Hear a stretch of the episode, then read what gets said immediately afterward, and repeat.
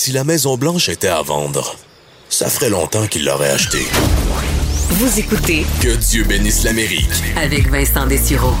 Alors évidemment, aux États-Unis, on parle euh, de la campagne de vaccination hein, qui va très très bien euh, au point où on se dit euh, sous peu, là, les États-Unis vont avoir un peu trop de doses. Ça fait, je pense que cette semaine, il y avait une réduction de 10% de la vaccination. La semaine dernière, 10% aussi. Alors on sent qu'on devra aller chercher les Américains qui sont un peu moins rapides à aller se faire vacciner, ceux qui ne veulent pas aussi aller se faire vacciner. Alors ce sera au ralenti, alors qu'évidemment la production de vaccins, elle, ben, roule à plein régime. Alors, les États-Unis risquent de pouvoir envoyer, d'ailleurs, Joe Biden en a parlé, envoyer des vaccins un peu partout à travers le monde. Ils l'ont fait en devançant certains euh, envois de AstraZeneca au Canada. Il y en aura probablement d'autres. Et euh, on sait que présentement, en Inde, d'autres pays où ça va mal. Mais évidemment, tous les yeux sont tournés vers l'Inde où euh, les bilans sont absolument horribles et en hausse. On voit pas vraiment un plateau arriver loin de là en Inde. Surtout que les chiffres sont grandement sous-estimés, assurément. On envoie pour présentement de l'aide, euh, des masques, euh, des équipements pour pouvoir euh, fournir de l'oxygène et tout ça. Mais les pays, en ce moment, en pleine campagne de vaccination, semblent un peu moins enclins d'envoyer des doses.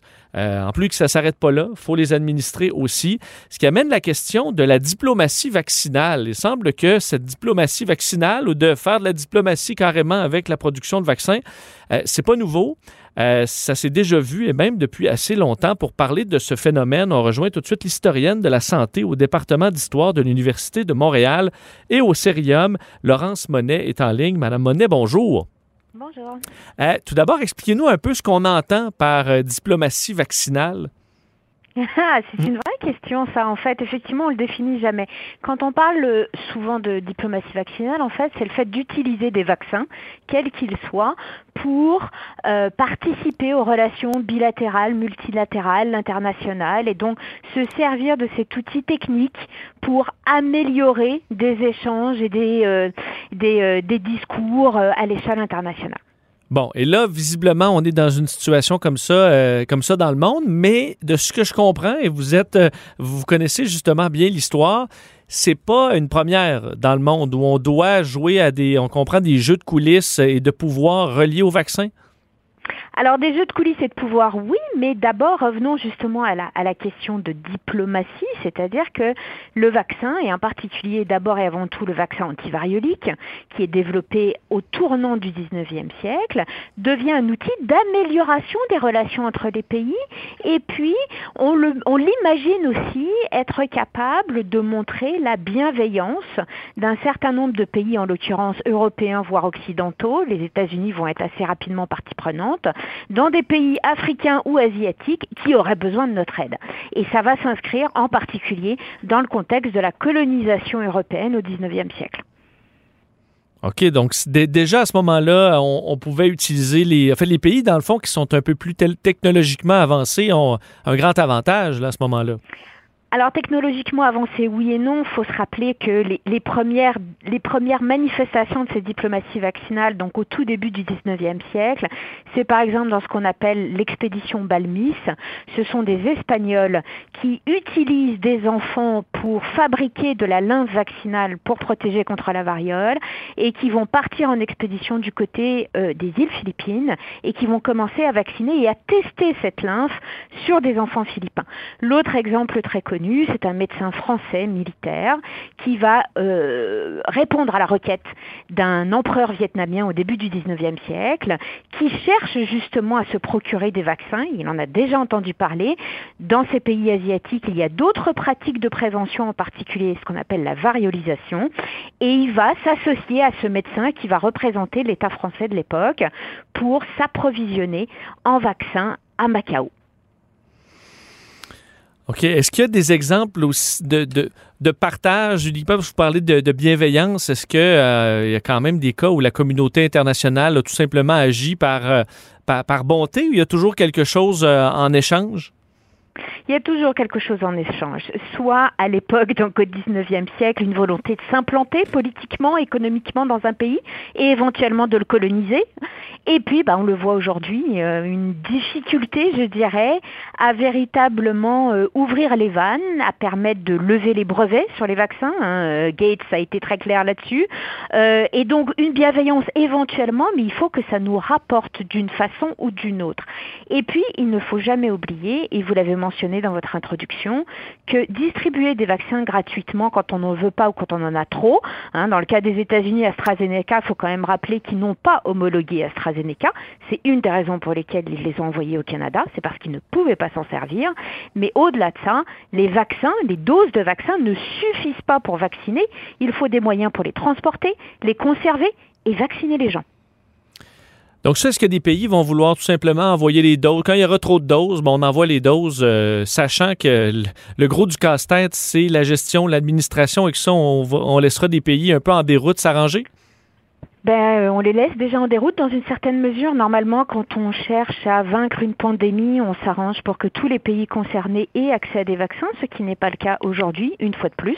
C'est-à-dire qu'on voit que ce sont les producteurs euh, des pays du Nord essentiellement qui euh, s'arrogent les doses et qui sont en mesure de les payer.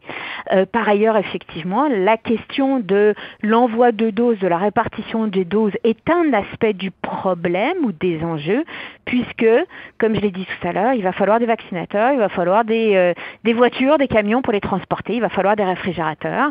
Et en l'occurrence, dans certains pays, tout ce matériel et ces ressources humaines ne sont pas forcément disponibles au jour d'aujourd'hui.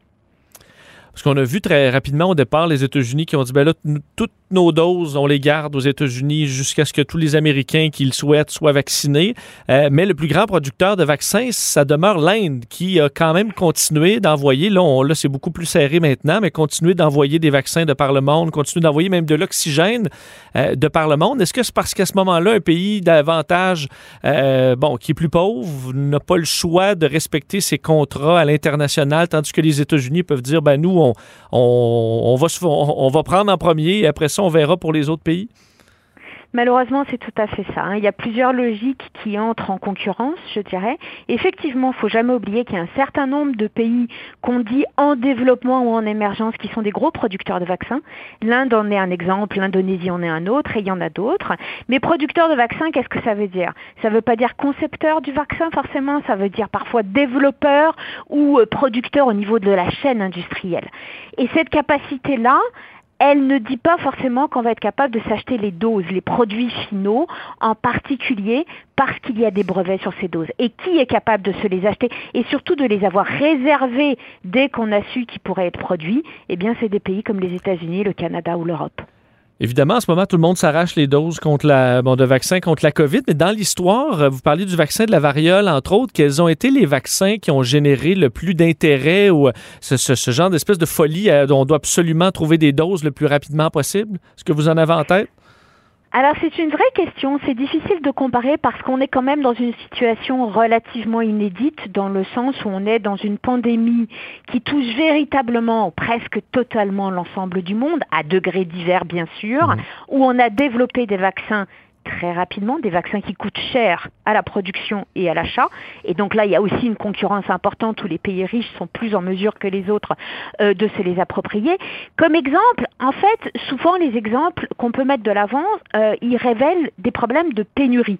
C'est-à-dire le fait que, pour le dire très simplement, euh, il y, a il y a une demande, mais l'offre n'est pas à la hauteur. Et on l'a vu ici aussi, dans les premiers temps de la production vaccinale, puis ça pourrait encore arriver, on s'est rendu compte, bah, on attendait des millions de doses, puis finalement on en a eu moins.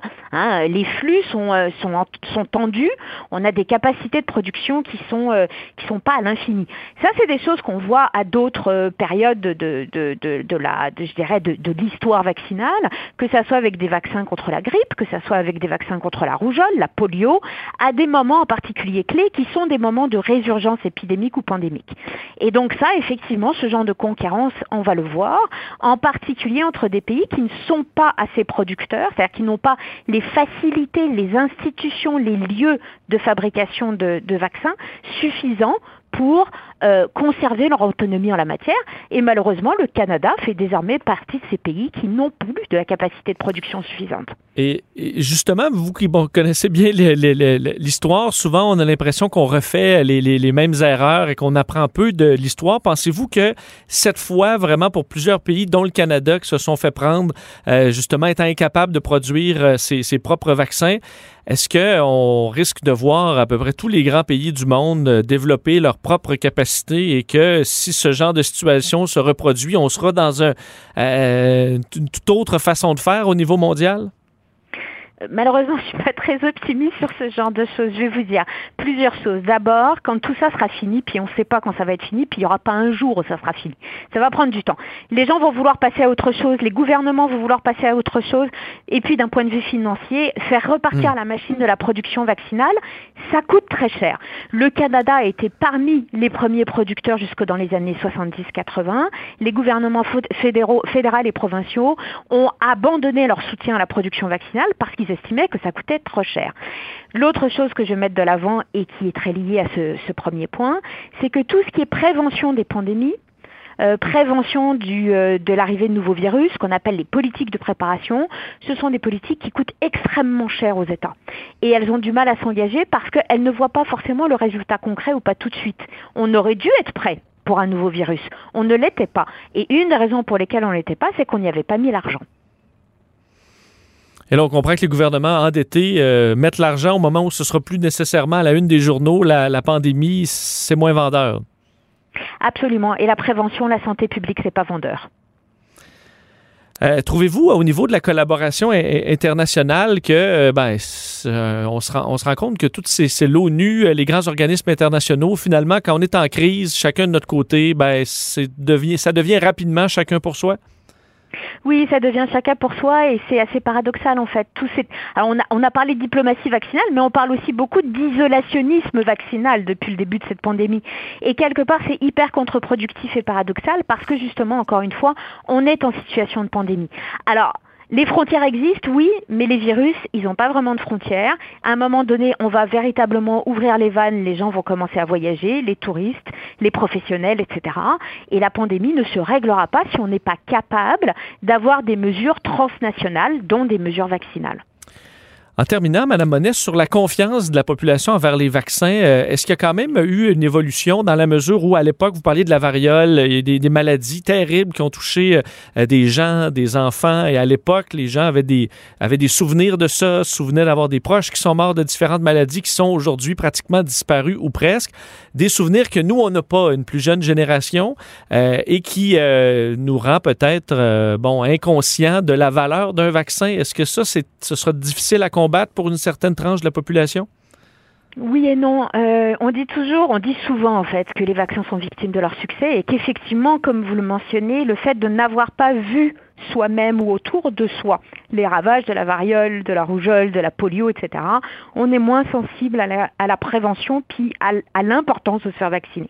Je pense que c'est pas complètement faux, mais c'est pas complètement vrai non plus.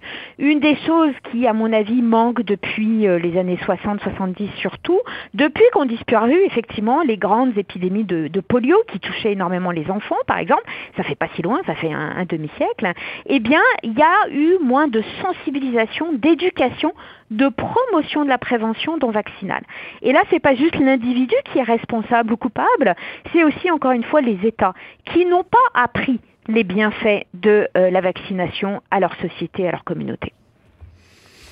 Alors, il y aura quand même donc on est possiblement facile à éduquer au moment, au moment opportun. oui, je pense que oui, je suis plutôt optimiste. L'hésitation vaccinale, vous savez, c'est un problème qui a toujours existé. C'est normal et légitime d'hésiter. De, et hésiter ne veut pas dire qu'on va au final rejeter. En fait, beaucoup de gens qui hésitent, même par rapport à des très nouveaux vaccins comme ceux qu'on nous propose en ce moment, ils hésitent, ils réfléchissent, puis au final, ils vont se faire vacciner. Donc personnellement, je suis assez optimiste. Bon. Ça fait du bien un peu d'optimisme. Euh, Laurence Monest, c'était un grand plaisir de vous parler aujourd'hui. Merci infiniment. Merci à vous. Au revoir. Laurence Monet, historienne de la santé au département d'histoire de l'Université de Montréal et au Cérium.